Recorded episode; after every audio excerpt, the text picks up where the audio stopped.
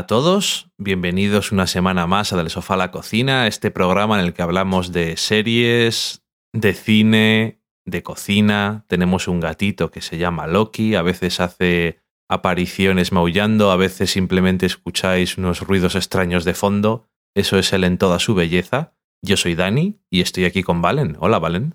Hola Dani, hola a todos. Hola Loki. Ahora está tranquilo, no lo vuelvas loco. Tell me what to do. En el programa de esta semana vamos a hablar de dos series nuevas en la semana en serie. Vamos a hablar de American Crime y vamos a hablar de Unbreakable Kimmy Smith. Smith. Smith. Smith. Unbreakable Kimmy Smith, o como se diga. Smith. En la cata de pelis hablaremos de Obvious Child. Después en la cocina os daremos una receta. Y al final del todo, en la sobremesa, repasaremos lo que nos habéis contado durante esta semana. Ese es el menú de hoy. Vamos a la semana en serie.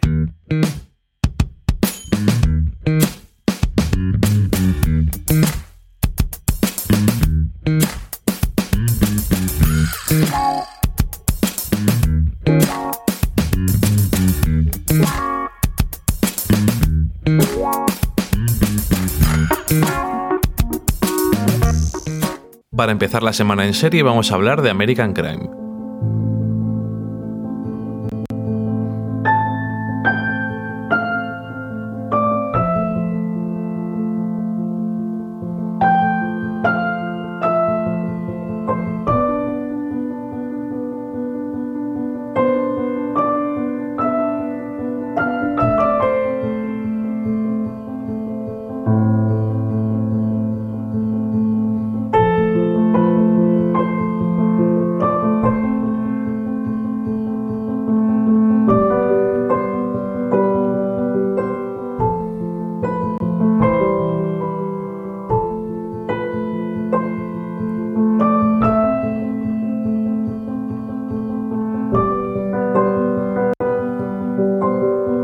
American Crime es un nuevo drama, mejor que comedia, porque con ese título, de ABC, que se estrenó en esta mid-season que está siendo bastante rellenita de novedades.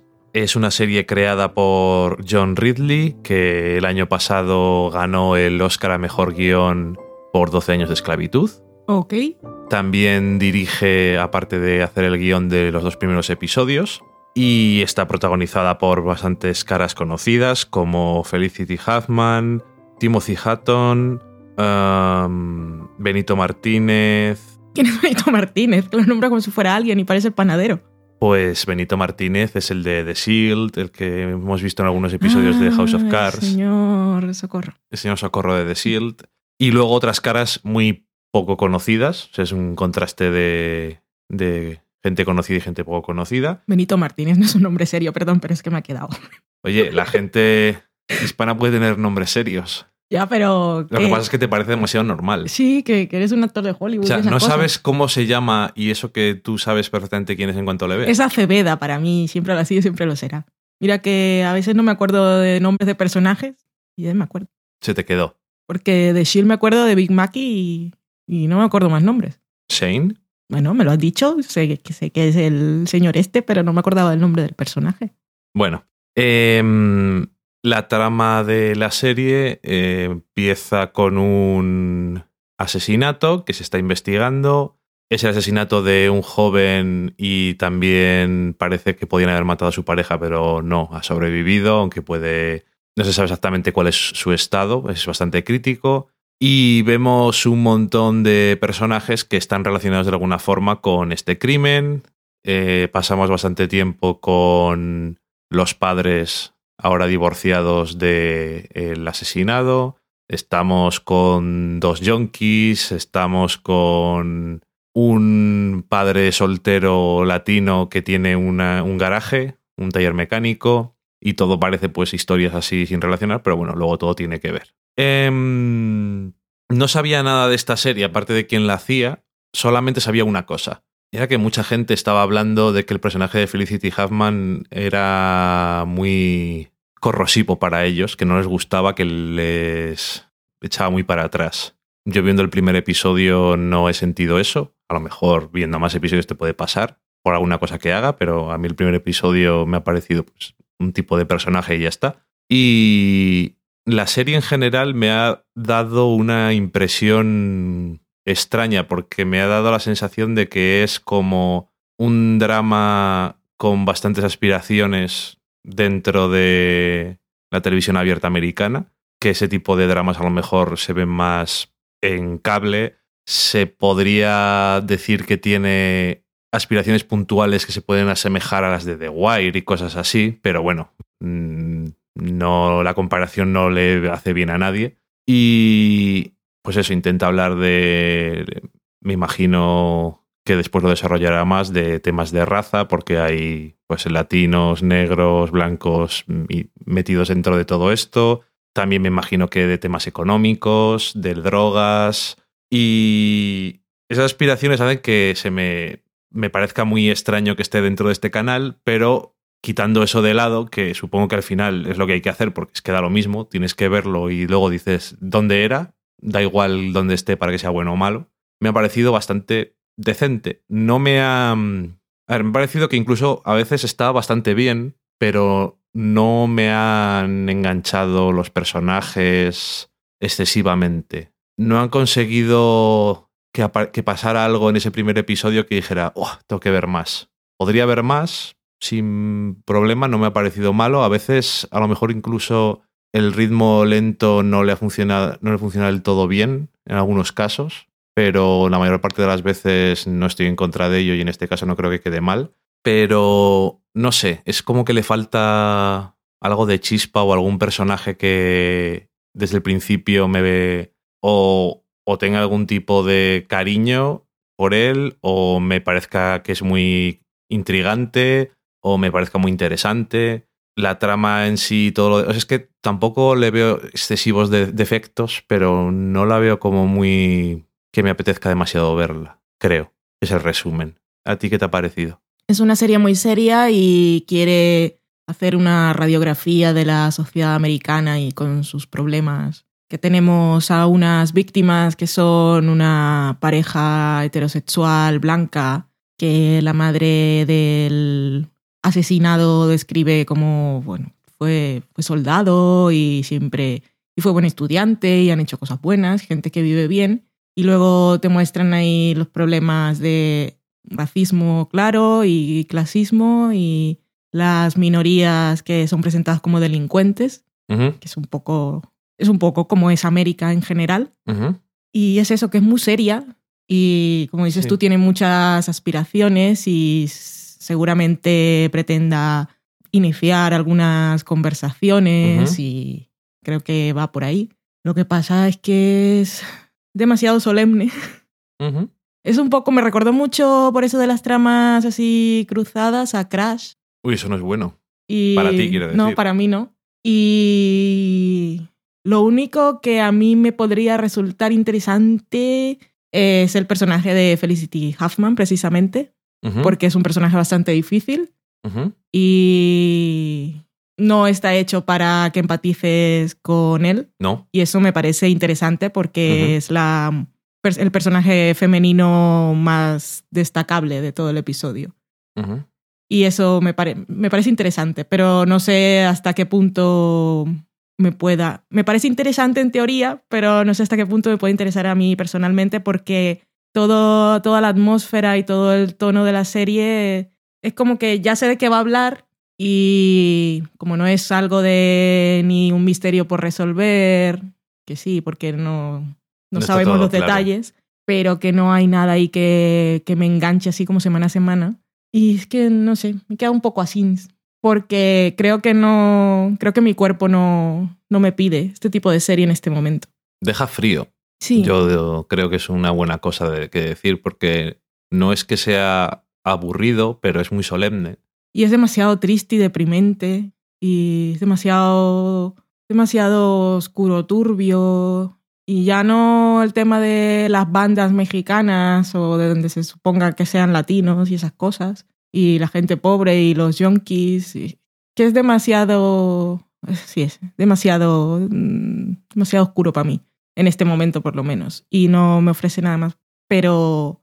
Pero sí es interesante y es es bastante arriesgada la propuesta en un canal en abierto, porque sí es cierto que es la típica serie de cable Sí.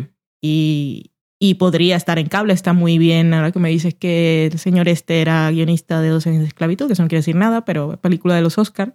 Y de realización tiene muchas cosas curiosas, está, está muy bien hecha.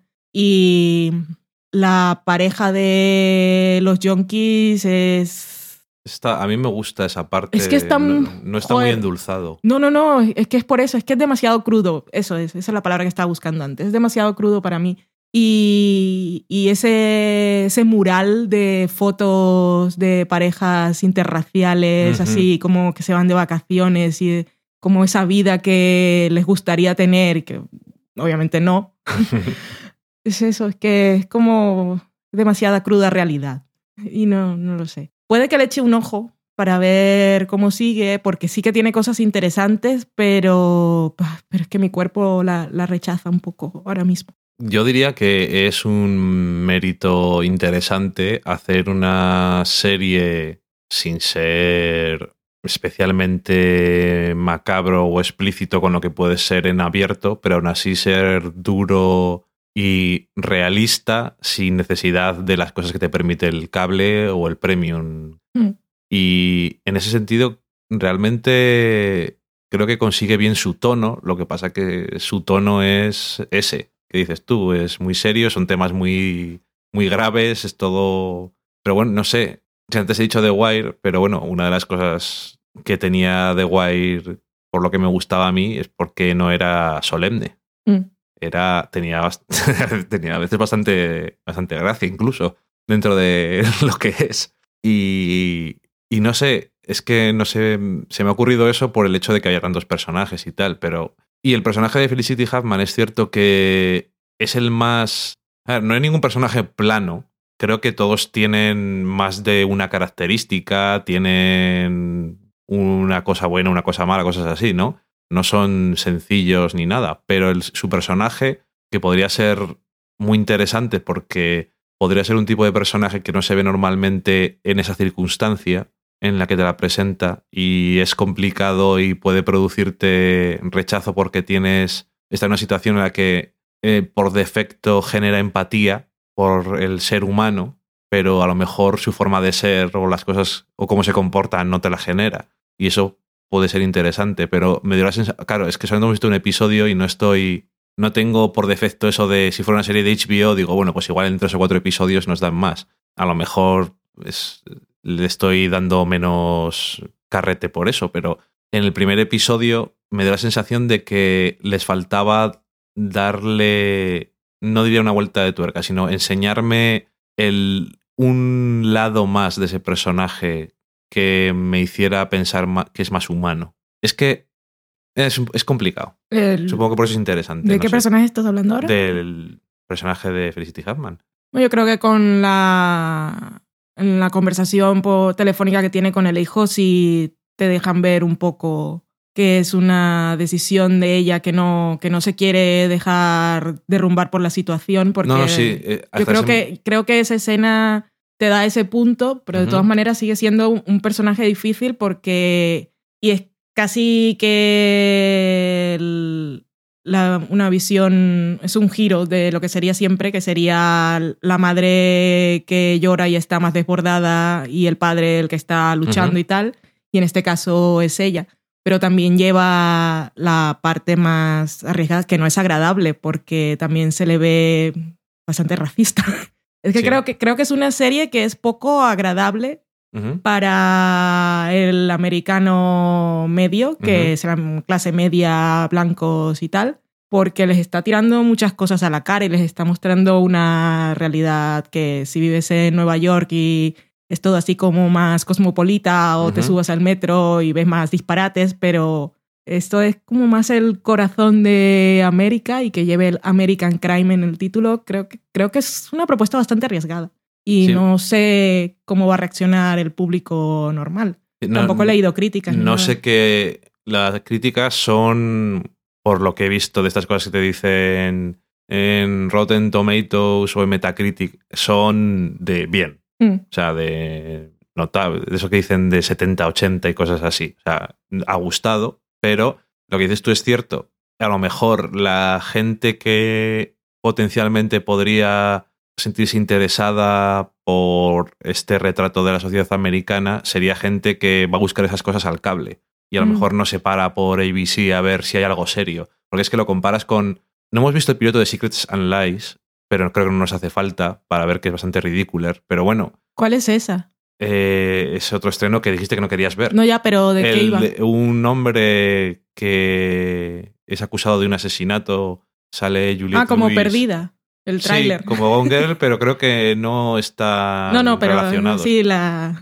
Sí, es de ese tema. Mm. Y eh, por lo que dicen es bastante ridícula y la pinta que tiene también lo es, pero lo comparas con quitando, el- o sea, está Sonda Land y luego Revenge, Secret and Lies, eh, luego Fantasía, Sí, sí, sí. eh, no pega mucho dentro Las de, cosas de Marvel, claro. de Marvel, Once Upon a Time, que es fantasía, y esto es como, no sé, eh, Nashville, es otro drama que se me ocurre en ABC. O sea, no sé, parece que, es un culebrón. Esto parece que no, parece que no encaja tanto dentro de, de, de la cadena, pero bueno, oye, que es hay que intentar, supongo, apelar a todo el mundo, porque si te quedas en una cosa, pues a lo mejor. ¿Sabes si esta va a ser rollo antología, si la renovaran por el título? Eh, es que no sé si es un evento.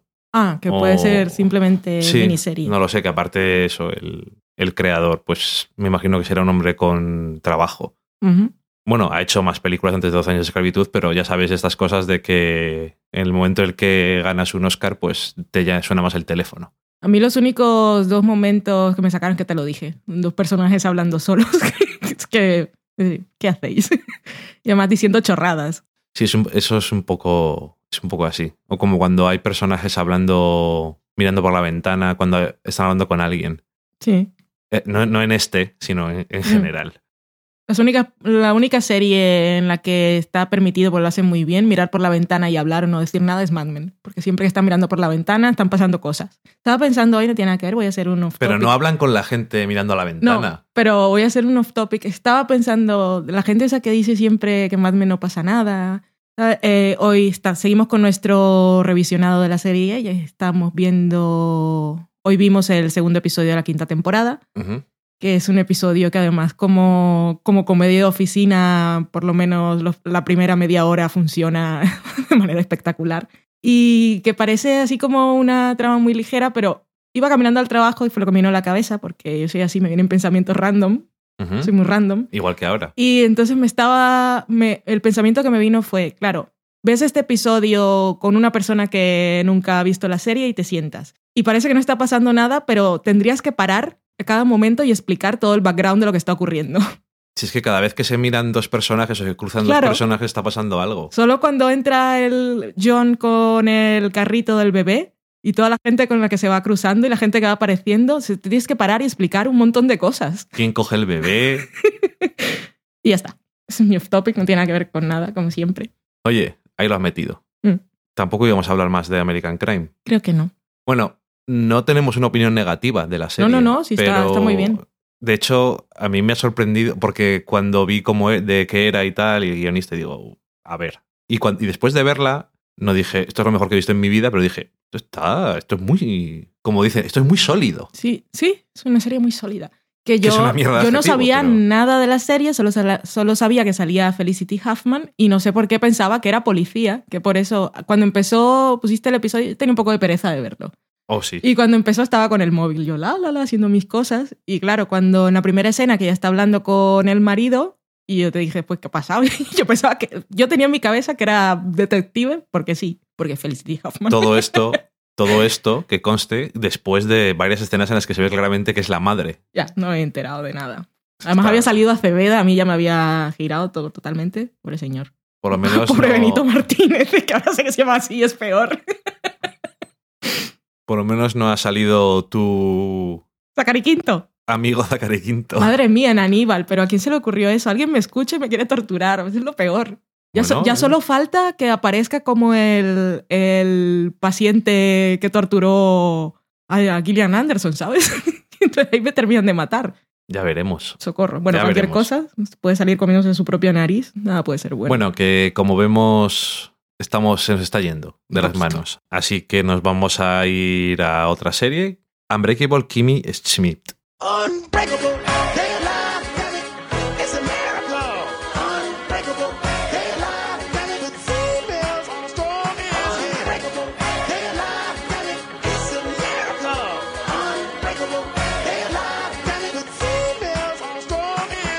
Esta nueva serie de Netflix con un nombre tan largo que llamaremos de ahora en adelante la nueva serie de, Timmy- de Tina Fey, la serie de Kimi. Ok.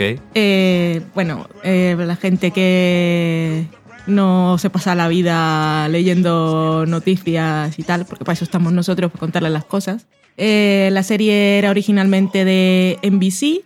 Después de ver unos episodios nos alegramos de que no hayan decidido emitirla ahí. Esto es- ya tenían... Perdón, después de verles todos. Sí. No, pero después de ver dos, dije menos mal. Después de ver uno ya lo vi, pero menos, bueno. menos mal que, que no, porque no habríamos podido verla entera. Anyway, que la serie era de NBC y tenían sus dudas. Netflix estaba interesado y le dijeron, bueno, toma para ti. Y Netflix la pilló y la renovó automáticamente por una segunda temporada. Esto NBC no pierde nada porque ellos han Sí, la producción Sí. Universal. Netflix, bueno, y aparte Netflix em, lo emite, pero tiene que pagarle dineros a la NBC. Pero porque es la productora de la serie. Exactamente. Y la segunda temporada ya será producida, será, será serie original de Netflix de verdad verdadera. Y aquí tenemos, nos pusieron los 13 episodios, como es la costumbre de Netflix cuando son sus series propias. Y nosotros hicimos super maratón, vimos 11 el Vimos viernes 11 episodios el viernes y dos el sábado. y dos el sábado. Tina Fey, si hay alguien que no lo sabe, me pongo muy triste, pero es una mujer muy talentosa que estuvo en Saturday Night Live y luego hizo la maravillosa comedia 30 Rock, que por ahí circula mucho una opinión entre la gente, que flojeó mucho en sus últimas temporadas. Y hay gente que dice que le gustó hasta la cuarta, hasta la tercera, y bueno, nada de eso es verdad. Era una serie de ¿Cómo- 22 episodios. ¿Cómo que nada de eso es cierto? Nada de eso es cierto. La serie fue buenísima hasta su último momento y sus últimas temporadas. Tuvo un momento de flojera por ahí en la quinta temporada, algunos episodios que eran un poco más asins, pero, pero es una serie maravillosa. Ujú. Y yo soy muy fan de Tina Fey y siendo fan de Tina Fey me hice fan de, de Leslie Knope, iba a decir, de Amy Poehler y además son súper amigas y bueno, pues nada, la serie de lo que estamos hablando. Eh, Kimmy Schmidt. Em, ¿De qué va? Pues mira, va de cuatro mujeres que estuvieron encerradas en un búnker durante 15 años y fueron atraídas a ese búnker por un reverendo, un puto loco con ideas apocalípticas que dijo que el mundo se iba a acabar y las mantuvo allí encerradas con la creencia de que fuera no había nada más que seguramente bestias salvajes que disparaban fuego Y lava. lava, guerras nucleares y que si salían pues iban a derretir o a explotar. Y allí estuvieron estas cuatro mujeres encerradas durante 15 años y en la primera escena del piloto pues las encuentran mm, gracias al poder de un cerdo psíquico y el FBI las rescata y salen. Y tenemos a Kimi, que esto vendría a ser casi como la típica historia de la pueblerina que va a la ciudad y, pero con muchos más giros. Pues estas mujeres salen y obviamente son noticia y las llevan por ahí a los realities y a todos los telediarios y llega el momento en que van a volver a su pueblo, que eran de Indiana, y Kimi decide que ella no quiere volver a Indiana porque allí va a ser considerada siempre una víctima y que ella quiere quedarse en Nueva York y rehacer un poco su vida desde el punto de partida. Y es una comedia y estamos aquí todos muy divertidos, pero quedaos con esa imagen de que Kimi, cuando vemos la serie, en uno de los episodios cumple 30 años, o sea que ella a sus 14, 15 años fue encerrada en ese búnker y ya no es solo, oh, qué gracioso el Capitán América que no pilla las referencias porque estuvo congelado y se ha perdido cosas de la cultura popular. Es que hay dentro de ese búnker, pues obviamente pasaron cosas muy oscuras y con, con mucha gracia y con, con mucho repeluco nos las van dejando caer durante diferentes momentos de la serie. Kimi está interpretada por Ellen Kemper, que si habéis visto The Office la recordaréis como la recepcionista que siempre sonreía. También salía en Bridesmaid, que también es el mismo personaje, que tiene, tiene una sonrisa que, Ajá. esas que se contagian. Y ella es el personaje principal, obviamente, que así se llama la serie, la Kimi Irrompible. Tenemos por ahí a viejas caras de 30 Rock. Tenemos a Jane Krakowski, que la recordaréis como Jenna en 30 Rock. Y también aparece Titus Burgess, que si habéis visto 30 Rock era uno de los que salía en el reality de la mujer de... Uno del entourage de la mujer de, de Tracy Jordan. Exactamente. Que ese reality tenían que haberlo rodado alguna vez. Las cosas de los programas falsos de 30 Rock era lo mejor de la vida. Queen of Jordan. Exactamente. Y él interpreta a un negro homosexual que quiere ser actor y está ahí en Nueva York un poco arruinado. También. Y vive, vivía de gratis hasta ese momento en un edificio que se supone que la dueña es una señora así que tuvo una vida muy activa en los 60 a los 70, que tiene, tiene puntazos, es bastante rara. Está en Alcohólicos Anónimos, invita a la gente a tomar café porque se va a la reunión y hay café gratis. Ujú.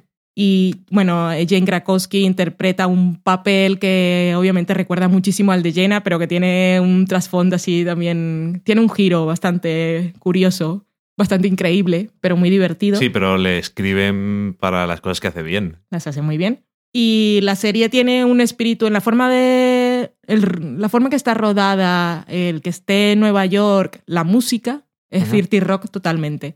También los tonos de sátira y los diálogos muy rápidos y las referencias, todo es muy 30 rock. El personaje de Kimi, por otra parte, es muy Leslie Knope porque es muy optimista y es de esas personas que contagian optimismo y, y te hace querer ser mejor persona, como siempre digo de Leslie. Pero esta es una, es una nueva heroína. También tengo que decir que la serie, estoy muy orgullosa de ello, total y, ah, y abiertamente feminista. Ya desde el título, desde los títulos de crédito, la canción y en todas las cosas que dice. Y el caso es que Kimi ha tenido que pasar por un infierno, pero ella encontró la manera de crearse un escudo, ya que estaba hablando de Capitán América, es un poco Capitán América, tenía un escudo para, para que todas esas cosas le afectaran lo menos posible y también protegía a sus otras compañeras de búnker y ella simplemente quiere, quiere vivir esa nueva oportunidad que le ha dado la vida de, vivir.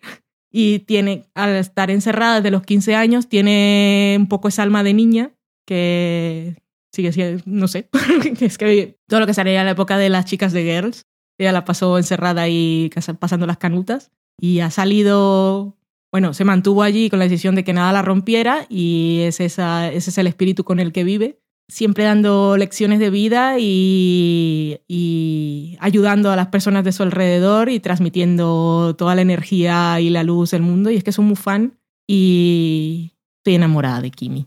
La cosa, eso es una cosa hermosa. Mucho. Decir que obviamente esas cosas oscuras de las que has hablado, pues como era de NBC se notarán menos. La única cosa por la que eh, ahora mismo es distinto en Netflix que en NBC es porque no están editados del todo los episodios. Entonces, en vez de durar 20 o 21 minutos lo que tengan que durar en NBC, pues pueden durar 26, 25, 23 o los que tengan que durar. Como la magia del streaming.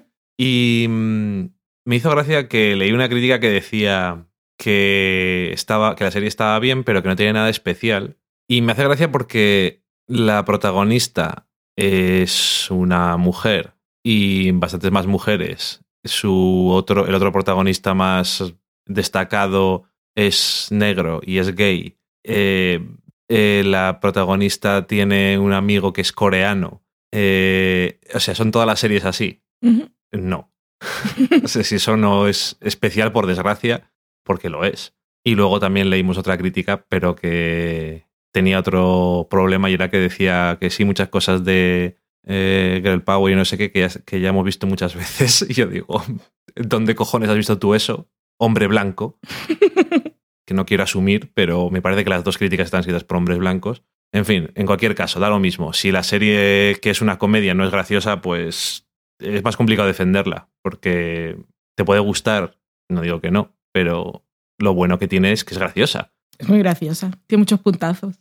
Y, y no sé, la verdad es que la segunda temporada, pues sí, puede, hay ciertas cosas que no necesitan guardarse porque están en un sitio donde pueden hacer lo que quieran, pero me gustaría que más o menos mantuviera el tono y el estilo porque al fin y al cabo es lo que hacen bien. Simplemente no tienes que tener tanto cuidado con alguna cosa, pero la verdad es que me ha gustado mucho y el mayor problema que tiene que esto es en Netflix es que cuando sale, son 13 episodios, sale y, y lo ves en una tarde y se te ha acabado. Se ha acabado, pero lo disfrutas. Tampoco puedes parar. Que entras en un mundo del que no quieres salir y te ríes, pues tiene... mm, Es que claro, podríamos ahora empezar a contar los momentazos, pero no queremos arruinar la serie. No, no, no. Pero hay un momento, por ejemplo, en el que Titus Andromedus, que es el compañero de piso negro gay de Kimi, tiene que salir disfrazado por cosas de trabajo y descubre que es más fácil ir disfrazado que ser un negro por la calle.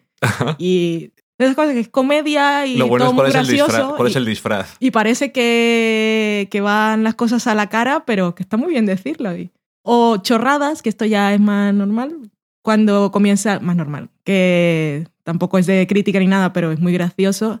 Eh, su compañero coreano comienza a decirle algunas series que ha visto y que no sabe cuáles son los títulos en América. Y el título de Friends es, es espectacular. Sí. Sí, además las cosas que son los chistes que uno puede esperar porque es una persona que ha estado encerrada y entonces se ha perdido cosas, realmente parece una tontería, pero es una cosa diferente de lo que hemos visto normalmente, porque es una persona que se ha perdido los últimos 15 años, que son del 2000 al 2015. O sea, el Capitán América se pierde de los a- del 45 hasta el año 2013. Eso han pasado muchas cosas. Pero del 2000 al 2015 también han pasado muchas cosas Sí. a una escala muy diferente. Y entonces hay referencias que las puede seguir diciendo porque todo el mundo las entiende y ella también entiende las cosas. Pero, por ejemplo, los móviles, que es una cosa que es muy nueva, pues eh, tiene gracia cómo hacen lo- los chistes que hacen y cómo los usan. No es simplemente, oh, ¿qué es esto?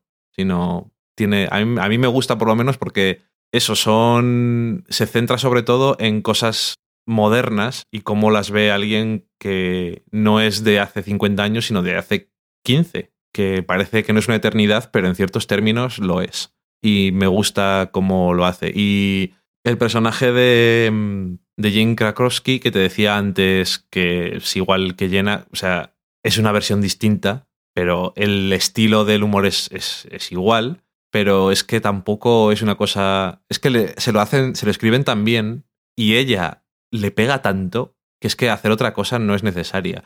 Y lo que dices tú de su pasado es que es genial. O sea, no, no voy a decir lo que es. Es tan absurdo.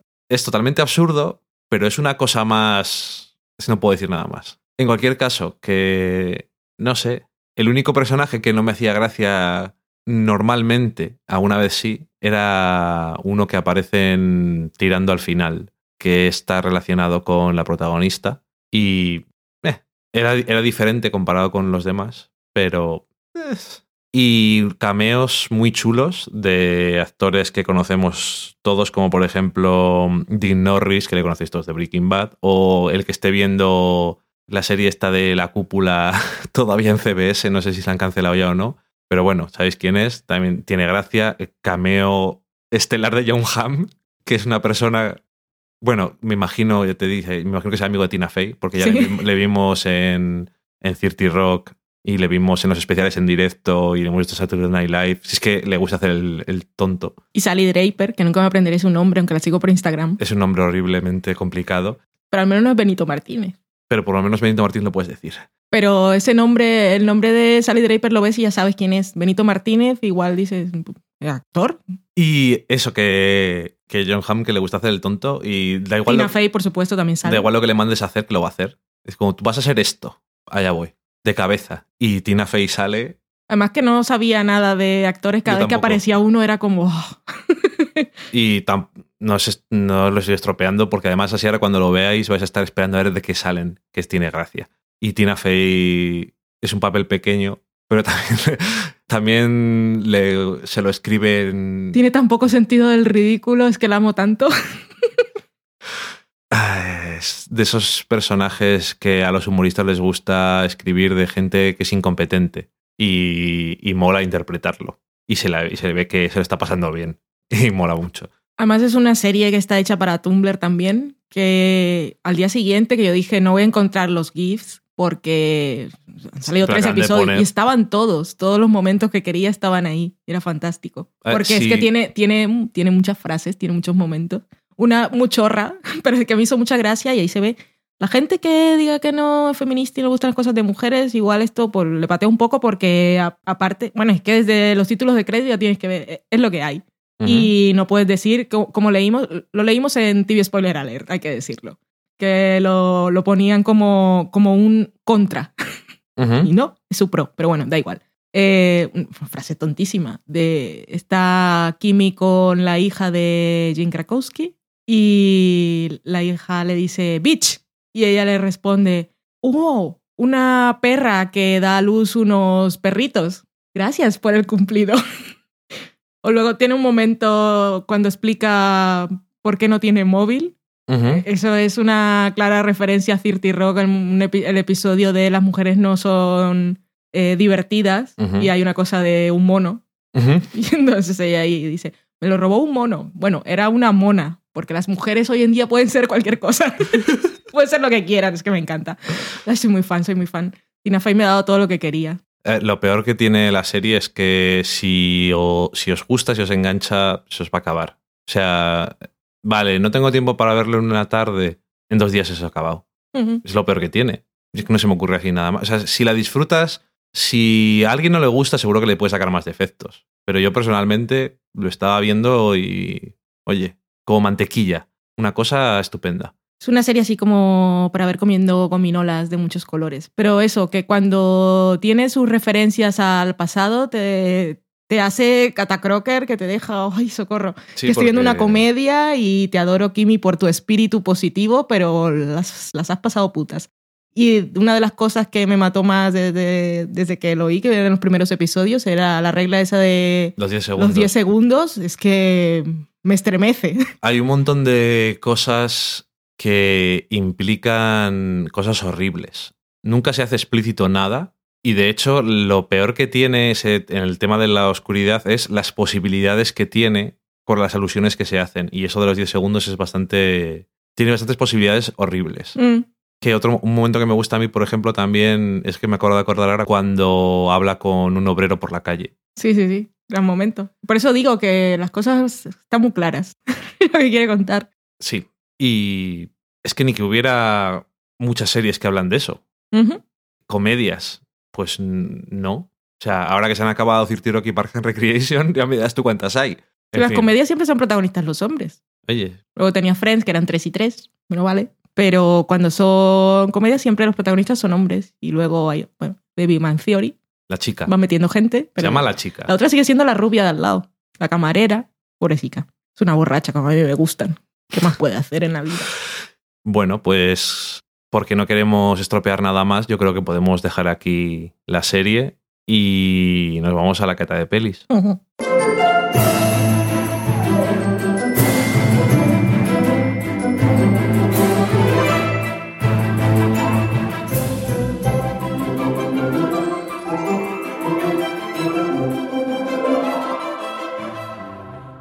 Hoy en la cata de pelis vamos a hablar de Obvious Child.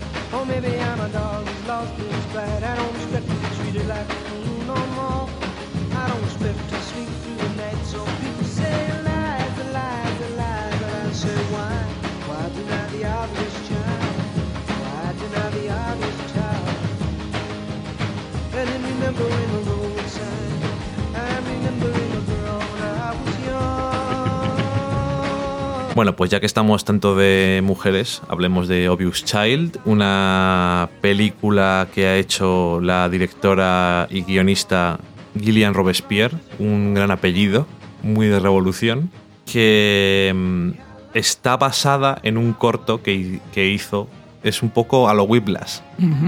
De hecho, lo presentaron en Sundance, o sea que no sé si exactamente fue el mismo proceso.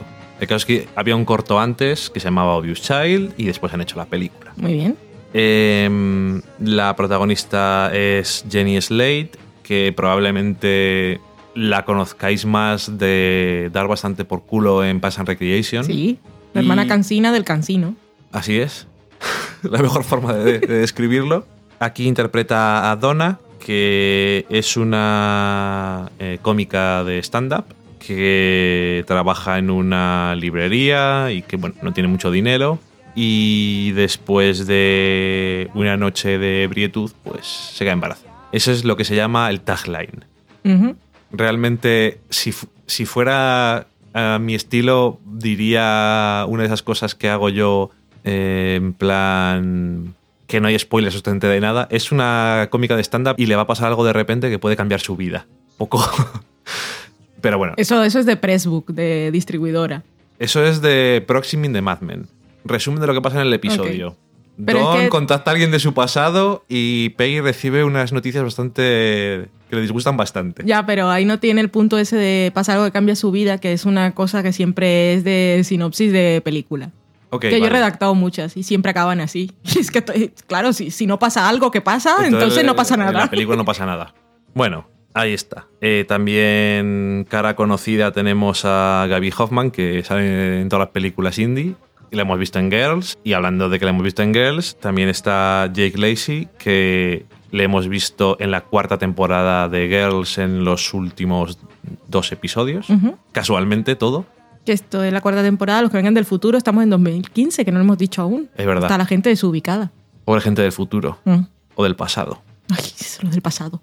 Y francamente no me acuerdo de cuánto dura la película, pero fue muy extraño. Porque la película, según la estaba viendo, era una mezcla entre cosas que me estaban interesando mucho y temáticas que me estaban interesando mucho, posiciones que me estaban interesando mucho, personajes que me podían interesar mucho y otros momentos que eran como que no me terminaban de mm, entusiasmar del todo, por decirlo de alguna forma. Y digo, uff, no sé yo si esto se va a hacer muy largo y de repente se acabó. No porque fue en plan como esas películas que de repente se acaban porque no han tenido final, sino que de repente se acabó en plan, se me ha hecho corta, si no me he dado cuenta. O sea que realmente sí que me gustó. Y obviamente, valga la redundancia, em, el tema importante de la película pues es el embarazo y la posición del personaje protagonista y básicamente la película trata sobre eso. Aunque es un, de alguna forma eso que parece como lo que le dirías a alguien, sí hombre, la película en la que tal y tal, realmente no es tan importante dentro de la película, de alguna forma argumentalmente, de alguna forma extraña. Es que no sé cómo explicarlo, a lo mejor me, explico mal. Me refiero a que se trata más de el desarrollo del personaje a lo mejor en otras cosas. Esto es otra de las cosas que le pasan, por decirlo de alguna forma. Y aprendemos más de ella por lo que. por las cosas que decide, pero no me parece igual lo más importante. En algún, sitio he leído que era una comedia romántica. Hoy en día, la verdad, por suerte, el término comedia romántica se ha expandido mucho, se ha ampliado y no te hace pensar en ciertas cosas que te podrían hacer pensar hace 20 años. Podríamos decir que es una comedia romántica, ¿por qué no? Así que podríamos decir también esa cosa típica de es un giro de tuerca a las comedias románticas clásicas. Yo estoy asintiendo del otro lado de la mesa.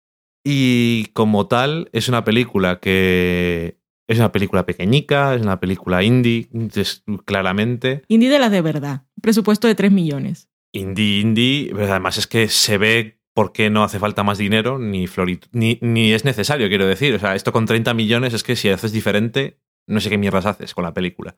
Yo creo que es mejor tal y Pagar como otros es. actores. Pues, y no hacen falta. Y no es necesario. Porque una de las cosas que me daba miedo de la película era Jenny Slate.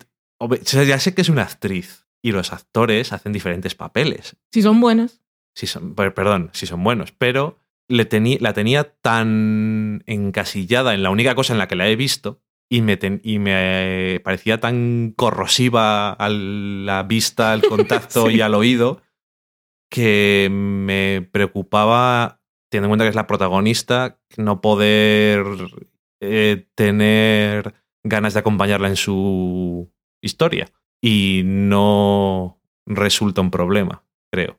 No sé, me ha parecido una película muy cool. Y además, me gusta un montón, que parecía una tontería, pero el personaje masculino, los personajes masculinos que hay, que no son muchos, pero sobre todo el, protagon- el más protagonista y el padre de la protagonista, me parece que son buenos giros a los arquetipos de personajes masculinos. Sí, Especialmente también el padre, pero especial y bueno, es que también la madre, pero especialmente el protagonista masculino, la contrapartida masculina.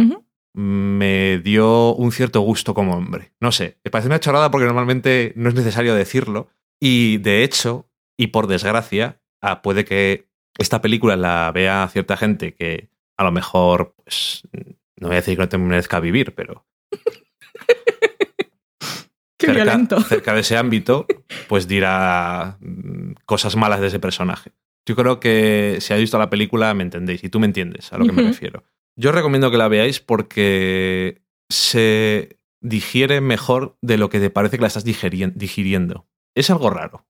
Y en general me gusta el- los temas, me gusta me gustan los personajes bastante en general. Únicamente hay un personaje que no me termina de encajar en la película y es uno de esos momentos que te he dicho que digo esto a qué viene, que es ¿De- el personaje de David? Cross, que me parecía un poco que a lo mejor sí que está aportando alguna cosa, pero al, al personaje de ella, quiero decir. Pero, y, y lo hace, pero no, no me...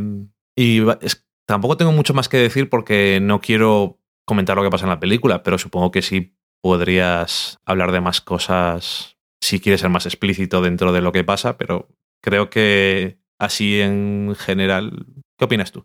A mí me gustó mucho la película. Es una película muy pequeñita, pero me gustó bastante en su simplicidad para, y su economía para hacer las cosas. Y puedo, puedo hacer mi sección spoiler, porque es que si no, yo lo, lo que más quiero decir de la película no me lo quiero callar, porque Bueno, me pues parece que es muy importante. Después, primero habla en general y luego, ya que yo mismo he dicho no puedo decir nada más sin hablar de lo que pasa, adelante.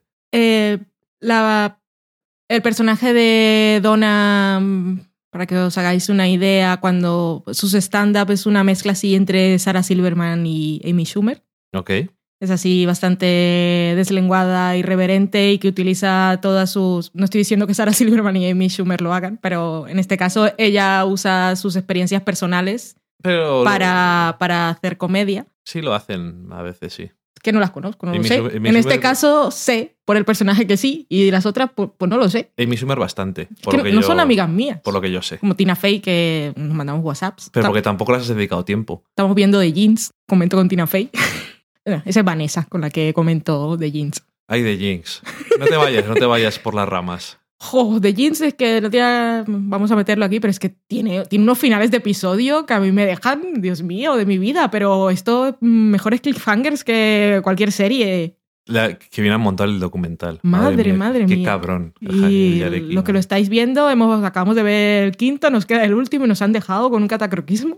Bastante gordo, sí. Bueno, en fin, Por favor, no te. no- Volvamos no a te lo nuestro. Es una película muy pequeñita que también tiene un personaje claramente feminista que es el de la amiga, que Ujú. es la que no me acuerdo cómo se llama, la chica esta de Gaby Transparent, Gaby Huffman, y de Girls.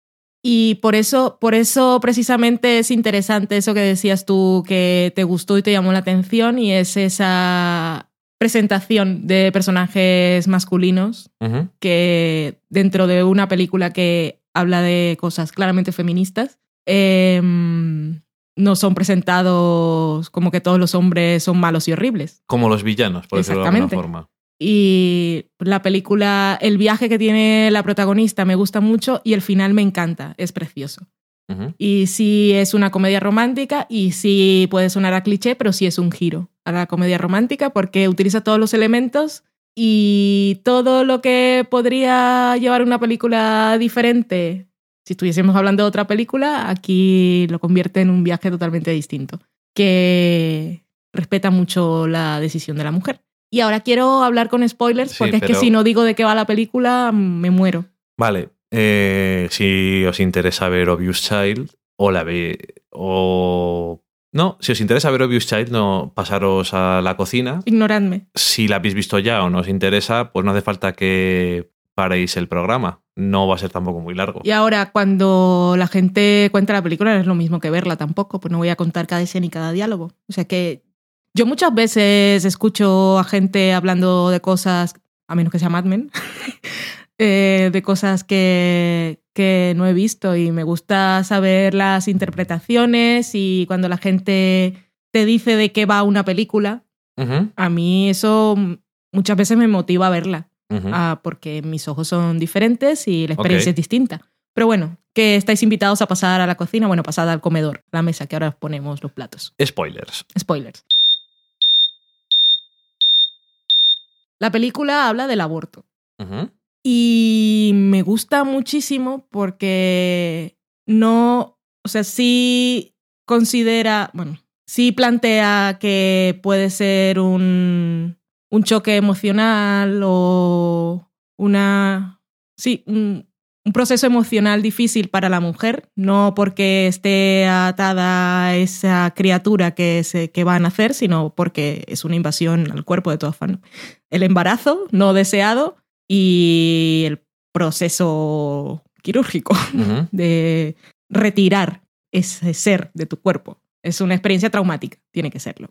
Pero me gusta porque habla de ello claramente y no lo convierte en algo vergonzoso, sino que respeta, o sea, respeta en todo momento la decisión del personaje. Y lo que me gusta es que el chico que conoció en el bar también respeta su decisión y que sea precisamente a partir de ese momento en el que se construye la relación. Cuando está en el restaurante y está pensando lo que le va a decir y dice, voy a tener tu aborto, y es realmente lo que le pasa a la relación. Y me parece bonito que pueda nacer una relación de algo, porque es algo que no habían planeado y que ellos claramente se gustan, aunque son muy diferentes, Y él acepta eso y la respeta. Que lo normal en cualquier historia es que el hombre se sienta ofendido porque no ha formado parte de la decisión, aunque generalmente estaría de acuerdo. Eh, aparte de que esté a favor o en contra del aborto en sí. Sí, O sea, simplemente que no se le haya consultado. que no se la haya consultado y me parece bonito que nos dejen ver que a partir de ahí va a empezar una relación, porque él ha aceptado que ella ha tomado esa decisión y ella la ha tomado y su madre la ha apoyado y es lo que veía en ese momento. Aparte, no tiene trabajo, no lo tenía planeado, en realidad no conoce a este chico y ¿por qué va a cargar el hijo como lo hizo la de Juno, por ejemplo, que es una película que yo odio, por cierto? No, no la he visto, por cierto. que se supone que es una película muy bonita y no sé qué, pero yo la odio. Pero bueno, en fin, cada uno piensa sus cosas y yo soy muy libre de pensar lo que pienso. Que no es que diga todas las mujeres abortar o todas las mujeres no tener hijos, no tiene nada que ver, pero que no es una obligación. Bueno, en fin, no os sintáis ofendidos si no pensáis lo mismo, pero que me gusta que, que la película vaya de eso y que lo haga de esta manera. No sé. Lo que me refería antes cuando estaba diciendo que la película, que el aborto es un hecho importante y es lo que, lo que va a la trama de la película, pero realmente no es el- un hecho traumático o algo que es lo que hace que el punto de giro o cuando se entera el hombre todo Sí, sí, sí. cambia. Realmente me gusta, lo que más me gusta de la película es cómo las interacciones entre las personas son normales y no giran al drama porque tiene que haber drama y que el personaje masculino es normal, es comprensivo, respeta a la chica que tampoco la conoce mucho, que casualmente es alumno de su madre, pero mm, que es una cosa aparte. Entonces, lo que me refiero es que normalmente, lo que me refería antes es que normalmente no hay personajes masculinos como ese o como el padre que también es- apoya mucho a su hija y es comprensivo y eso. Siempre hay un personaje masculino que es como no voy a abortar o no sé qué, o por qué no me preguntas a mí, o... Que al principio de la película parece que sí, porque el novio al principio de la película es un novio el que la deja porque se enrolla con su amiga y claro, los hombres son horribles. Sí, pero... Pero eso es- no. Entonces No, también eh, me gusta. Y tampoco que al principio parece que... A ver, yo sé antes de ver esta película que trata de que se queda embarazada y, y aborta. O va a abortar. No o se lo plantea. o se plantea abortar. No sé cómo va a acabar. Pero al principio de la película parece que va a estar, ay, me voy a obsesionar con que te- con mi exnovio y no sé qué. Al final tampoco tiene mucho que ver con eso. Pero bueno, em- es empieza así porque a lo mejor a lo mejor hay gente, o sea, hay gente que igual es más dramática, pero hay gente que sin llegar a los extremos que a veces vemos en la ficción, pues tiene sus mm, periodos de obsesión y de dolor y luego de- pues se acaba y se pasa otra cosa en la vida y ya está. No es una película de giros y de cosas, sino simplemente es lo que va pasando. Y, y eso que pasan un par de cosas que es como esto no me termina de cuando el personaje de David Cross es como que se la lleva a un sitio, pues o vale, no sé. Me parece como un exceso dentro de la película en el sentido de que dura demasiado. No sé. En cualquier caso, da lo mismo porque no es muy relevante al final. No sé, yo ni me acuerdo. Lo que Pues ya, pasa. ya lo veo. Entonces eso, me parece que tiene más cosas importantes y no solamente que el aborto es una cosa que no se puede tomar a la ligera, pero tampoco el decidir hacerlo es el final del mundo, sino que es el que puede ser el principio Sí. de algo, por lo que, como dices tú bien, que es eso, termina la película diciendo, bueno, ahora pues, esto que a lo mejor nos impedía empezar de cero y conocernos, porque a lo mejor no somos compatibles. Mm. Realmente nos hemos acostado una vez y ya está. Y estamos borrachos. Y estamos borrachos. O sea, es que. Y todos los hijos que han salido de. Porque la gente dice, bueno, es que no se puede abortar, pero joder, es que. En fin, cada uno puede hacer lo que quiera. Es el point de todo esto. Que ni digo que todo el mundo aborte, ni que todo el mundo tenga hijos. Es que cada uno haga lo que tenga ganas. Pero es que también es una decisión que siempre, siempre queda en la mujer. Porque claro, sales una noche Y cuando la amiga le pregunta, ¿condón o no condón? No me acuerdo.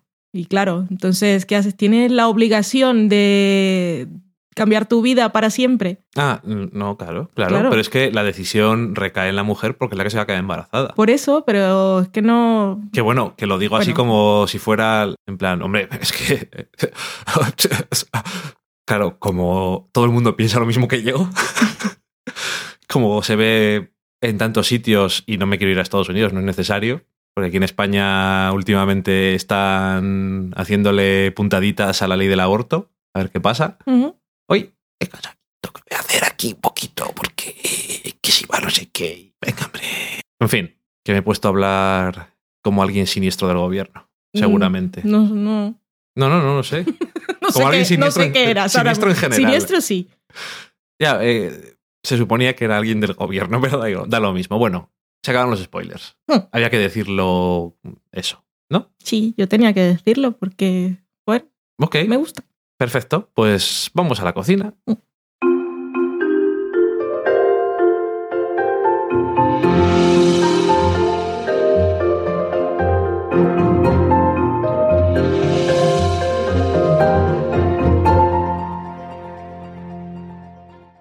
en la cocina voy a deciros una receta que he leído esta mañana que me ha hecho pensar en mi congelador, porque a veces te compras pescado para hacer sushi y luego pues te sobra y dices, ¿qué mierdas hago yo con esto? Entonces una forma de la que puedes aprovechar Eso pasa todas las semanas a la gente. todos los días me sobra el salmón del sushi, ¿qué hago?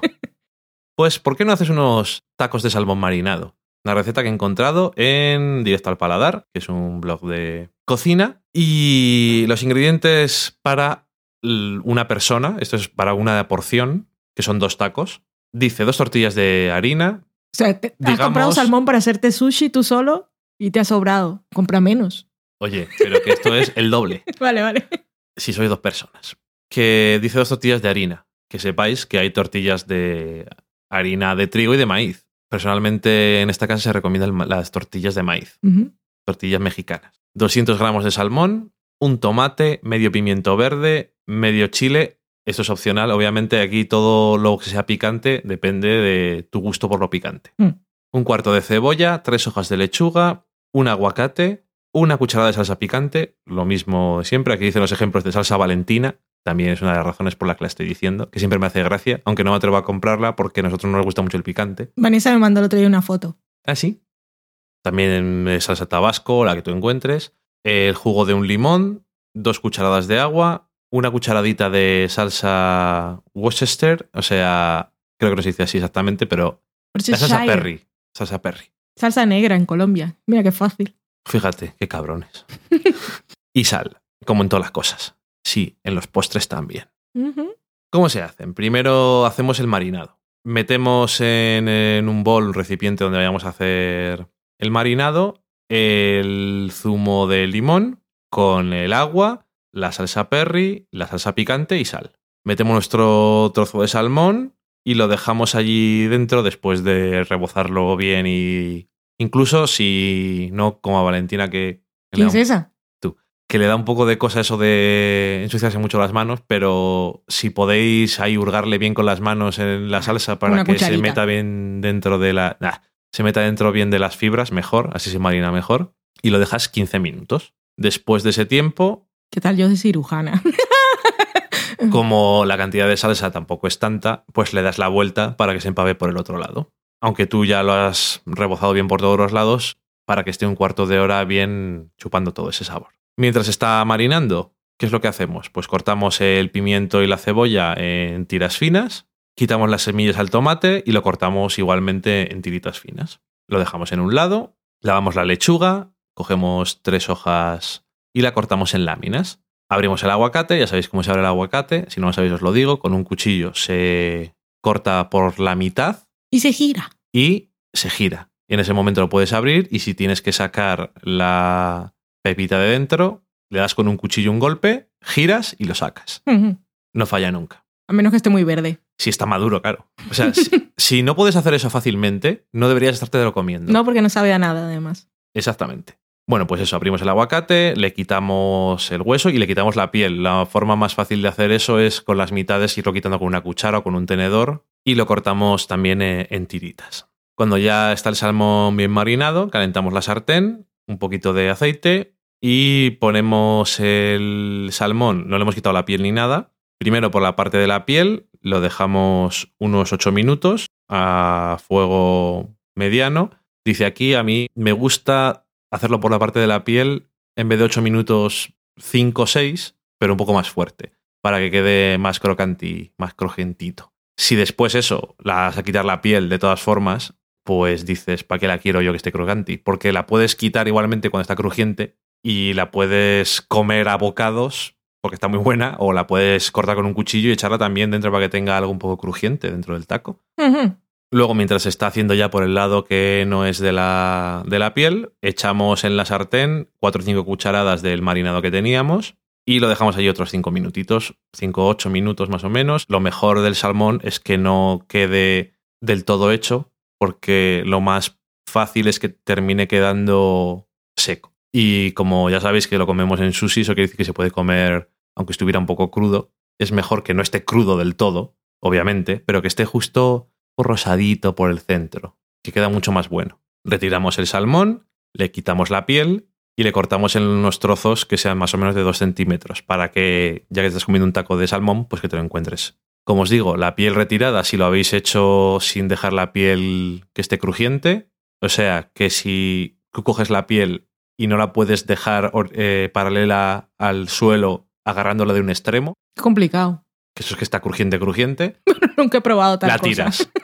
si no es como una lámina dura, tírala, porque no, no se puede comer. Pero si te ha quedado crujiente, es mejor lo que te digo yo. La partes ahí en trocitos y la puedes echar. O te la puedes comer a, a bocados mientras estás haciendo algo. Chicharrón de salmón. Luego cogemos los, los tacos y vamos a armarles. Cogemos primero las tortillas y lo que vamos a hacer es calentarlas. Aquí dice una parrilla o el microondas. Yo, francamente, lo del microondas me parece un, Es vuelta y vuelta en una sartén un caliente. sacrilegio. Vuelta y vuelta en sartén, sartén que esté muy caliente, Sin aceite. sin aceite y sin nada, que esté limpia. La ponéis 10, 20 segundos y vuelta. Queda un poco negra en algún puntito, no pasa nada. Pero lo bueno es que esté bien caliente y se pueda eh, mover bien. Lo ponemos en el plato y ahí ponemos primero la lechuga, después ponemos el salmón, cebolla, pimiento, el aguacate, una cucharada de sour cream si tenéis. No me acuerdo cómo si compré el otro día yo. Crema ácida, no sé Mm. cómo se llama Agria. exactamente, crema agria, perdón, En Colombia suero. o suero. Cualquier eh, cosa de estas que es como o yogur natural. Yogur griego sin azúcar. Lo que pasa que eso suele ser más espeso, pero lo mismo da. Y le echamos un poquito de sal a todo, porque hay que hacer esas cosas. Y entonces, a partir de ahí, cuanto más picante quieres que sea, pues le añades más jalapeño o menos, o nada, porque ya tienes, ya tienes una cucharada de salsa picante en el marinado. A lo mejor no te interesa más. Pero si eres un amante del picante a lo loco, pues a lo mejor te apetece ponerle picante, incluso después quieres volver a echarle otro poco más de salsa. Con mi jefe, que se echa jarisa, se la unta en la tostada como si fuera tomate. Y esto no lo sé porque lo había visto desayunar, sino porque me lo contó un día. Juan Francisco está de lo suyo. y con eso una receta bastante rápida, que lo único que vas a tardar más es porque tienes que hacer el marinado. O sea que al final vas a tardar tres cuartos de hora más o menos. Y obviamente cuando vas a hacerlo para más personas tampoco tiene mucho más problema porque es el doble de cosas que tienes que cortar simplemente, pero el marinado vas a tardar lo mismo y cocinarlo vas a tardar igual. Entonces no se te hace muy largo el tema. Y como además tacos, a lo mejor, aunque en Estados Unidos es muy, iba a decir, es muy típico, sobre todo en California y así, comer los tacos de pescado. Igual aquí en- No. no. estamos muy acostumbrados a eso, porque es más de, el taco es mexicano y es con carne, y es con frijoles, y ya está. Eso es el taco. Pero el taco idea. de pescado es una cosa mm, que se ve bastante, y eso, a lo mejor te ha sobrado pescado, o a lo mejor lo compras para hacer esto. Cuando vas patinando por la playa, lo que te apetece. Es, normalmente aquí en Burgos, cuando patinas por la playa del Arlanzón, que hay una playa. ¿Eh? Hay una playa. Pero no. ¿A qué no- llamáis playa? Ya te voy a llevar a ver, porque no hemos ido a verla. Si llevas tres años viviendo aquí. Es que Burgos es infinito. No, es que es para el otro lado. El que no voy nunca. Burgos es a lo, a lo largo, y entonces tú has ido. Para un lado has ido casi todo. Pero para otro lado no, no has visto mucho. Ni, ni, ni vamos para nada, entonces. eh. Y como eso es simplemente ir por andar, y nosotros somos más del sofá. A la cocina. Exactamente. y de la cocina al sofá. Pues yo, yo soy más del sofá, porque las, las cosas de la cocina vienen solas. Es una magia. Es como cuando vives con tu madre y dices, ¿cómo se lavará la ropa? Sí, es igual. Y ahora casi igual. Bueno, después de este vistazo a nuestra vida doméstica, vamos a la sobremesa. Eso de que no he visto a mi jefe desayunar ha quedado muy raro, ¿no?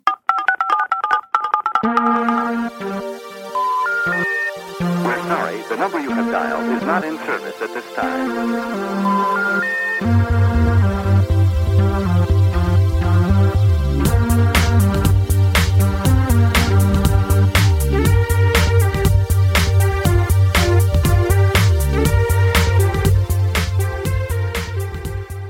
Ya estamos en la sobremesa donde ¡Mentira! vamos a repasar. Estamos en una mesa. No estamos en la sobremesa porque no hemos cenado aún.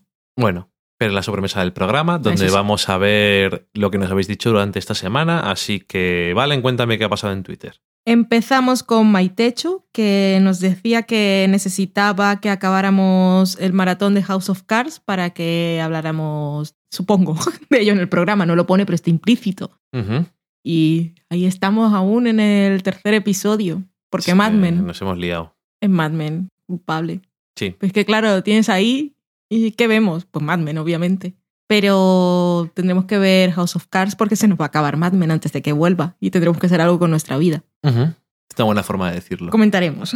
Tenemos a Junen Decilla y a Daniel Roca que están con su Mad Men on Time, que Daniel Roca ya... El mensaje que voy a leer ahora iba por el capítulo 11 de la sexta temporada Ajá.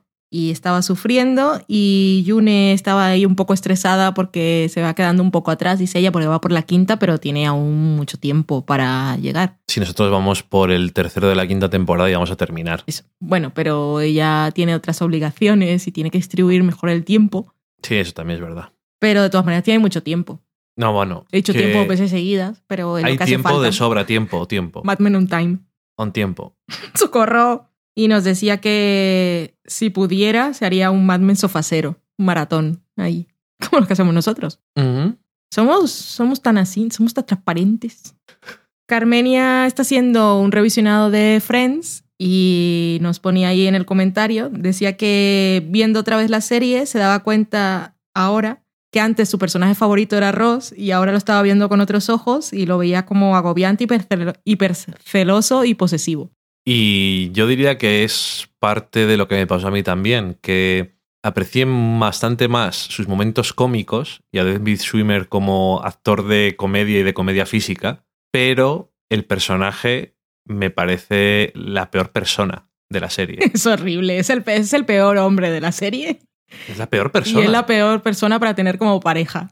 La peor persona. Sí, es la peor persona también, porque aparte va con una superioridad moral. Pero bueno, es una comedia. Te hace mucha gracia porque es cuando te hace gracia, te hace mucha. Pero Ajá. si te pones a pensar mucho, pues lo puedes odiar. Tampoco es plan de ponerse a odiar a la gente si te gusta Friends. Pero es Mm. lo que hay. Y la serie nunca lo ha escondido. Siempre ha estado ahí. Lo que pasa es que luego vemos las cosas con otros ojos. Ujú. Ainhope se metía en la, conversa- en la conversación y decía que había visto Friends también este año y justo al revés, que de creerle su favorito lo fue aún más todavía. Mira, Yo te digo que, que no digo que me parezca mal, que le, que le guste, pero que yo creo que sus grandes momentos cómicos pueden eclipsar y que perdones que si te pones a analizarlo, es una persona horrible. sí. Pero Yo sus momentos no- cómicos son muy cómicos. Yo mismo no dejo de ver Friends porque me parece una persona horrible. Pero Pero sus momentos cómicos también se ríen mucho de él. y Creo que ahí también está parte de la gracia. sí, también. Casi siempre. Sí, Maitechu nos recomendaba, nos ponía un enlace, muchísimas gracias, de una entrevista, igual hicimos retweet, pero ahora si no lo encontráis nos preguntáis. Era una entrevista a Matthew Weiner hablando sobre Mad Men, y Ujú. una entrevista bastante reciente sobre de cara a la última fase de la serie, aunque no, obviamente no cuenta nada porque Matthew Weiner. no, pero nos pusimos a ver, es un vídeo de una hora Una hora y poquito. Y además, tal como lo pusimos, nos dimos cuenta que la que lo entrevistaba era su hermana. O sea, es una Ajá. entrevista súper jugosa porque es una persona que lo conoce a él y además sabe de lo que está hablando, o ha visto la serie y le gusta. Y tiene sus opiniones. Y es, es genial. Yo disfruté de, de todas las entrevistas, podcasts y cosas que he leído. Es lo mejor que he visto entrevistando a Matthew Weiner. Sí. O sea, es, es la única eh, especial entrevista, panel, llámalo X, sobre Mad Men que estaba diciendo, ¿por qué no dura esto tres horas? Es que Es lo que se había acabó visto. y dije yo quiero más. Además, como Matthew Weiner no habla, No. madre mía, cómo le gusta. Pero vamos, que eso que a mí me encantó. Y me parece que era uno de esos extraños momentos que, claro, cuando te gusta una serie, como te gusta Breaking Bad o cuando te gusta cualquier otra cosa, oyes y ves muchas cosas y siempre acabas oyendo las mismas mierdas. Siempre. Como el especial ese tan triste de Canal Plus, lo odio tanto. El de Mad Men. Sí, es que no contaron nada nuevo. Bueno, pues aquí cuentan cosas nuevas, pero y reflexiona un montón sobre Sí, sí, sí. toda la serie y sobre un montón de cosas que pasan y ver ese especial. Si estáis haciendo Mad Men on Time y no habéis visto toda la serie, no lo veáis. Pero si habéis visto la serie, vedle Sí, antes, antes de acabar la serie está muy bien. porque está muy chulo. Tenemos también a María Nevi en Twitter, que es Mariana Levi, que por cierto es del podcast argentino La Podcast, en el que hablan de series de televisión, básicamente. Ya había hablado alguna vez Sí. de él, yo, yo lo escucho, me gusta mucho. Ella es actriz y también guionista, y su compañero de podcast es psicólogo, y son argentinos, que ya lo he dicho alguna vez. Hablan mucho, pero me gusta porque además su podcast se llama La Podcast. Y está claramente su descripción, que hablan de temas de género y feminismo y tal, o sea que va mucho así por nuestro rollo. Y ella, pues nada, le comentaba a alguien que le preguntaba sobre su podcast, que sobre The Slap, y nos recomendaba a nosotros. Decía que nosotros habíamos hablado sobre el programa, así que gracias por la recomendación y aquí va la recomendación de vuelta. Que mis padres acaban de volver de Argentina, por cierto. que Han estado ahí de vacaciones viendo cosas y nos trajeron galletitas. Galletitas, que claro, siempre oímos, bueno, no sé, Gromis de Ecos Podcast, Ecos a 10.000 kilómetros, que siempre habla de galletitas en Twitter, pero yo pensaba que era una cosa muy suya, pero es que en Argentina, por lo que vemos, todas las galletas que nos trajeron eran diferentes marcas, todos se llamaban galletitas, qué mono. Muy mono. galletita. Sí, Son como para el gatito. un gatito. Mira qué, qué bello es. Me distrae mucho, pero es que es muy bonito. Daniel Roca nos decía que nosotros éramos el programa de la periodicidad perfecta cuando sacamos el programa. Semanal. Más o menos, es semanal, pero últimamente sale así tirando al fin de semana. Porque hay cosas que hacer, pero vamos. Pero salimos cada semana. Nos decía que Open Windows, que la mencionamos cuando hablamos del episodio de Modern Family en el programa pasado, él decía que la primera mitad le había parecido muy buena y que luego se le cayó, pero que si es cierto, en ese caso él ha visto, que el uso de las pantallas era espectacular. Decía también que le habíamos dado muchas ganas de volver a ver Begin Again, que exactamente por las razones que nosotros comentábamos, que en su casa es una película de culto. Yo tengo mucha curiosidad por la casa de Daniel Roca, porque Es una película de culto porque la fuerza él. que, que Daniel Roca ya nos ha contado en qué trabaja y sabemos que tiene una mujer y tiene hijos, pero no sabemos cómo, cómo es la vida de Daniel Roca. ¿Cómo saca tiempo para ver tantas series y escuchar tantos podcasts y comentar Podríamos y tener llamarlo, mujer y tener hijos? Podríamos llamarlo Daniel Roca, ese gran desconocido. Sí, sí. Nos decía también que Once, que la primera, bueno, la anterior película del director de Begin Again, le había parecido más mágica, pero que Begin Again probablemente era una mejor película. Eso es lo que me parecía a mí que tiene como, no dije mágica, pero bueno, que tenía un algo por, creo recordar que era por el pequeñismo y otras cosas. El pequeñismo, ay, qué mono. Pero Begin Again me gustó más. Porque es más positiva. Es que Once es Eh, triste. Creo que es más digerible. Que- No, es que no Once sé. es más triste. Es de esas películas que me gustan a mí, pero también me he dado cuenta que también me gustan otras pelis. Pero no tiene tampoco que ver con la trama Sí, romántica. Es que a ti te gusta mucho. Bueno, una cosa que descubrí pronto nuestras relaciones que te gustan mucho las películas que te dejan bastante mal cuerpo. Pero. Pero eso un- suena muy morboso. sentido- no, en un sentido emocional, Mm. sobre todo. Y bueno, pues me ponías películas como, yo qué sé, eh, Código 46. Yo me acuerdo que todavía era la época en que estábamos en ciudades y en situaciones diferentes. Yo dije, tienes que ver Código 46. Me gusta tanto. ¿Cómo, Esa- cómo hemos llegado aquí Y luego. después de contarte esas cosas? Y luego vimos, esa la vimos juntos, una de una mujer que se cambia la cara, que es japonesa, creo, o coreana, coreana creo que era. Time. Time, que Socorro también, o sea, bueno, y un montón de películas que eh, Reconstruction, yo qué sé.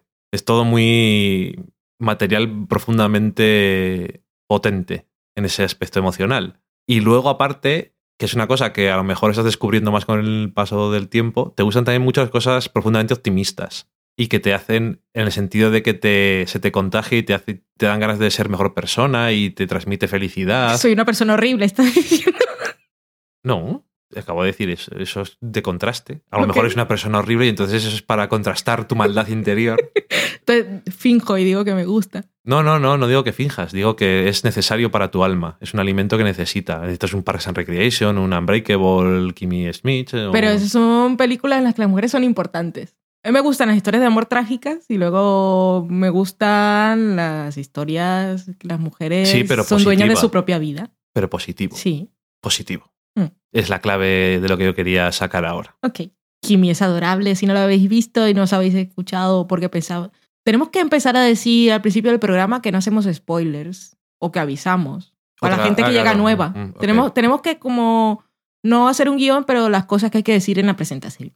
Sí, yo es que siempre digo de qué hablamos y eso, pero por si alguien nos escucha por primera vez, pero a lo mejor se me olvida decirlo. Nosotros, por si acaso habéis llegado aquí igual saltando, Hola, ¿qué tal? saltando dos cosas, hola, hola, ¿qué tal?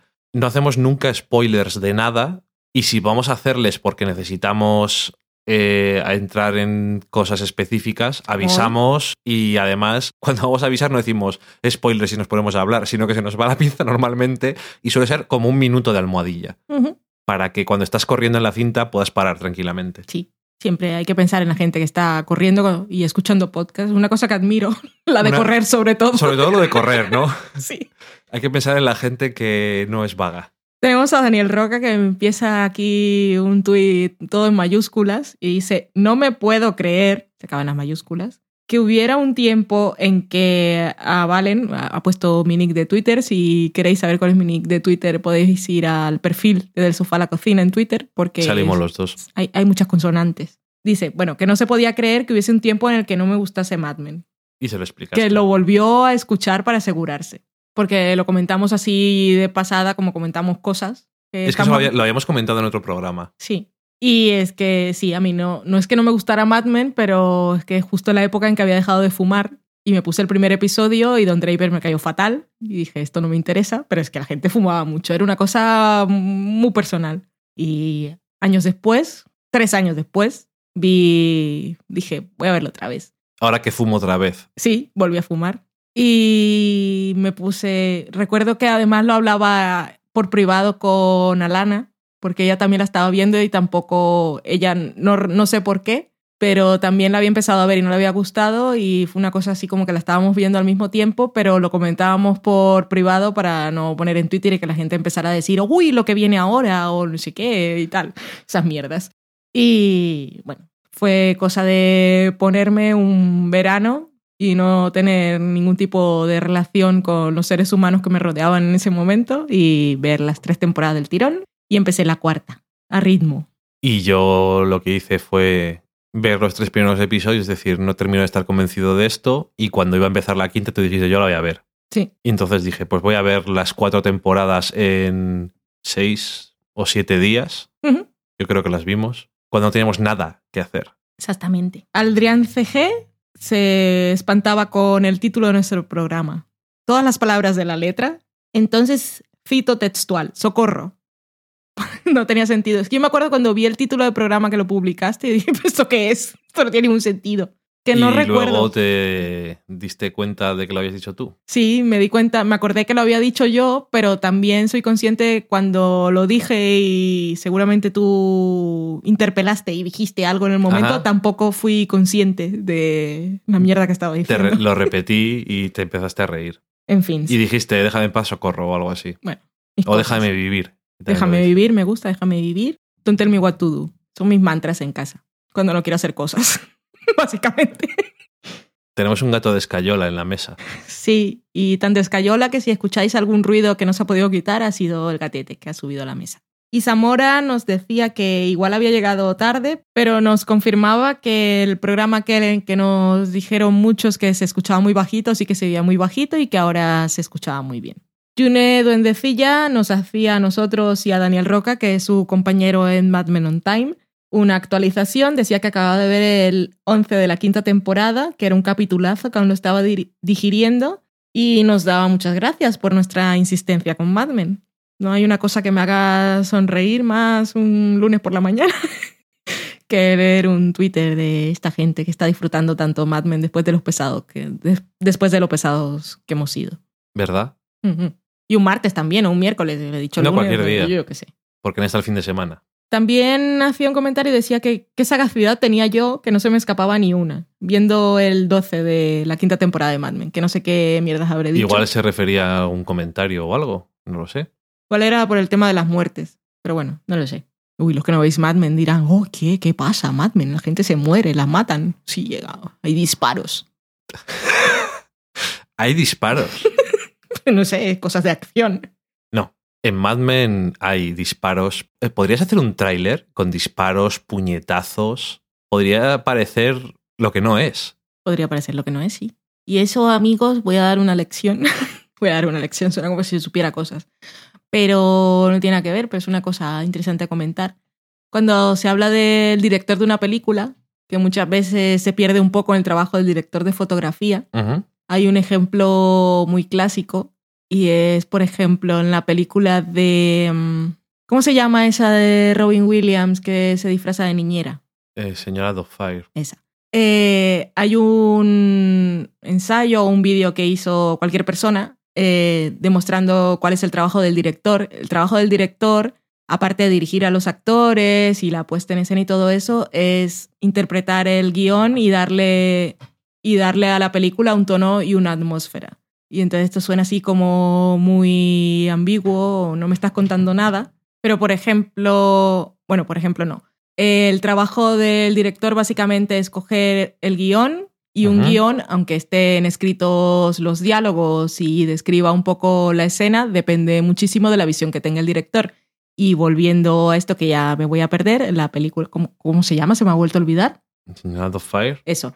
La película, tal como la conocéis, es una comedia y es mona de un padre que quiere volver ahí a establecer el contacto con sus hijos, pero la misma historia, si te la montan, si te la presentan un poco diferente y con las mismas escenas de la película te plantean otra cosa, es la historia de un señor muy creepy que es un acosador de su familia. Pero lo es también, ¿no? Sí, pero en la película, con el tono que tiene, es una cosa más amable Ajá. pero si te la montan, si, te la, si las escenas son un poco más largas y los planos son un poco más cerrados y le dan un poco más de creepismo, pues es una película de terror bastante inquietante. Ajá. Ese trabajo del director y no sé por qué mierdas estoy hablando de esto, porque me he acordado de una película que ni siquiera sé cómo se llama. Bueno, acabamos Twitter con dos comentarios. Tenemos a Ocean Crawls que nos decía, sí, sí, sí, sí, sí, Bed Lost in Translation, corazoncito. La hemos visto, ¿eh? Bueno, Lo pero, que la- no, pero ya lo dice porque lo no, no, comentamos. pero lo recordamos por si alguien no ha Ah, escuchado vale, el vale. anterior programa, que la hemos visto, pero que dijimos en el anterior programa que igual la teníamos que volver a ver porque a ninguno de los dos nos gustó. Por eso ella nos dice que sí, que sí, que sí, que la veamos. Y pero yo por eso lo recuerdo. Ah, la, la, la. Y tenemos por último a Copper, que decía ahí con signos de exclamación, que Putin en House of Cards y Aníbal son hermanos. ¿Qué dices? Cosa de la vida. Creepies. Son unos creepies. Cosas de la vida creepy. Son una familia horrible. Y con eso acabamos Twitter. La familia horrible de los señores. Me gusta como título también. Estoy debatiendo en mi cabeza. Vale, hasta luego. Se acabó Twitter, te he dicho. Cosas de una familia horrible. ¿Y ahora qué nos queda? Nos queda un mensaje en Facebook. El mensaje en Facebook es de Daniel Mainé y nos dice: Hola, chicos del Sofá la Cocina Podcast. Nombre completo. Nosotros. Nombres y apellidos. Escribo aquí, en Facebook, porque en Twitter me pone nervioso escribir comentarios partidos. Vista la primera temporada de Outlander, me ha gustado bastante y pensaba, no sé por qué, que era conclusiva. Pero mejor porque le he cogido cariño a Claire y a Claire en off. Creo que además del pasteleo es muy interesante de cara a conocer aspectos de la cultura escocesa. Y creo que los guionistas tenían un sello de caucho con la palabra violación incoming para cualquier momento en el que no sabían qué hacer con el personaje. En definitiva, muy recomendable. Es un poco confuso su mensaje, pero bueno, lo Bueno, entendemos. decir que no has terminado la primera temporada, sino que están de parón. Sí, que vuelve ahora Para que te alegres. vuelve en abril. Que vuelve ahora en abril. Sí. Sobre la recomendación de pelis, me disteis ganas de ver Begin Again de nuevo y me gustó aún más que la primera. Pero con Once no puedo, me entran ganas de matarlos a ambos a guitarrazos. Y nada más. Saludos a los tres. Pues muchas gracias por tu comentario y con eso hemos terminado. Sí, ya acabó el programa. Y vamos a cenar. Por fin, querrás decir, ¿no? Sí, ya, ya toca. Se me ha hecho el día largo. Pues nada, yo me voy a ir a la cocina y tú te vas a ir al sofá. Sí, es la Así tradición. es, por eso se llama así el programa. Y nada más, que muchas gracias por llegar hasta aquí. Ya sabéis que nos podéis encontrar en un montón de sitios. Tenemos del sofalacocina.com, estamos en Facebook, estamos en Twitter, Y en Chumhum. estamos en Chunjun también. Eh, nos podéis escuchar Chumhum, en... Porque he dicho Chumhum. Porque has visto The Good Wife ayer. Ya, pero he pronunciado raro. Bueno, en fin, ya sabéis. Eh, estamos en iTunes, estamos en Evox, también nos podéis escuchar en Stitcher, eh, nos podéis escuchar los miércoles a las 9 en Radio Battletoads. A 9 horas de España. A 9 horas de España, perdón. En 2015 porque viene del futuro. Eso ya es demasiado complejo. Y también en la misma radio de vez en cuando, porque como tenemos 130 programas, pues de vez en cuando te puedes cascar hay uno que no... Oye, bueno, no tengo nada que poner esta mañana, pues pon un especial de Friends de 5 horas. Pon un especial de Buffy de 4. Es así. Y, y nada, que esperamos, como siempre, vuestros mensajes. Y un saludo a todos. Muchas gracias y adiós. Adiós. Chumhum. ¡Chunjum!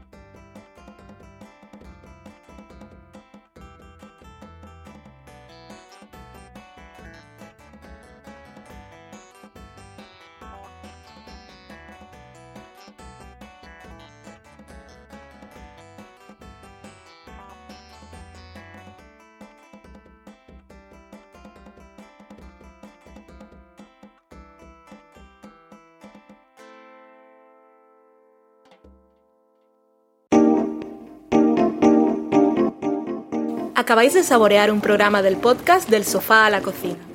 Para prepararlo hemos usado los siguientes ingredientes. Un Dani, una Valen y una licencia Creative Commons, reconocimiento no comercial compartir igual. Cuando tenemos los ingredientes, los picamos muy finos, los dejamos pochando en una sartén y cuando estén caramelizados, los mezclamos con la licencia Creative Commons, que cuidado, no admite uso comercial de la obra original ni derivadas, que se tienen que distribuir con la misma licencia que la original, siempre citando a los creadores. Después de 10 minutos, condimentamos la mezcla con iTunes, iBooks, Twitter y un poco de Facebook. Si no encontráis las adecuadas en el mercado, buscad el nombre del blog. A continuación, introducimos en el horno y, después de 30 minutos, lo servimos aderezado con música distribuida con licencia Creative Commons a través de Jamendo. Al final del post correspondiente vienen especificadas concretamente. Si tenéis alguna duda con respecto a la receta o a cualquier otra cosa, podéis preguntarnos a través del correo electrónico del sofá a la cocina gmail.com. Buen apetito.